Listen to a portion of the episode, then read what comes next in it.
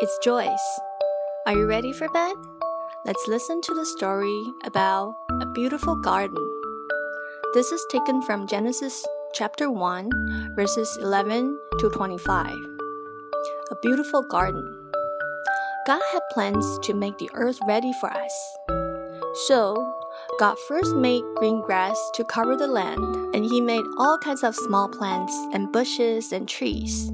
These growing things help to make the earth pretty. But they do more than that.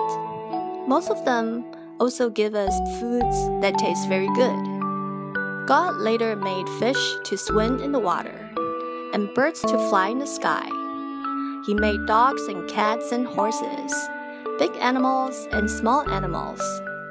Finally, God made one part of the earth a very special place. He called the place the Garden of Eden. It was just perfect. Everything about it was beautiful. And God wanted the whole earth to become just like the pretty garden He had made. But still, something is missing. Do you know what it is? We'll discover that in the next story. I hope you enjoy our story tonight and wish you a very good night's sleep. May God bless you all. And please take good care of yourself until I see you next time. Good night.